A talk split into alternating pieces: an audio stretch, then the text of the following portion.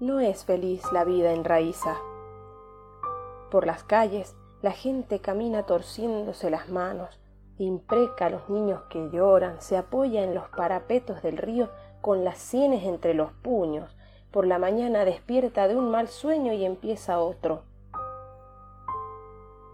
En los talleres, donde a cada rato alguien se machaca los dedos con el martillo o se pincha con la aguja, o en las columnas de números torcidas de los negociantes y los banqueros, o delante de las filas de vasos sobre el estaño de las tabernas, menos mal que las cabezas agachadas te ahorran miradas torvas.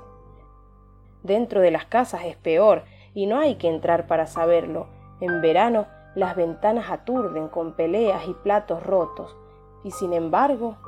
en Raíza hay a cada momento un niño que desde una ventana ríe a un perro que ha saltado sobre un cobertizo para morder un pedazo de polenta que ha dejado caer un albañil, que desde lo alto del andamio exclama Prenda mía, déjame probar, a una joven posadera que levanta un plato de estofado bajo la pérgola, contenta de servirlo al paragüero que celebra un buen negocio,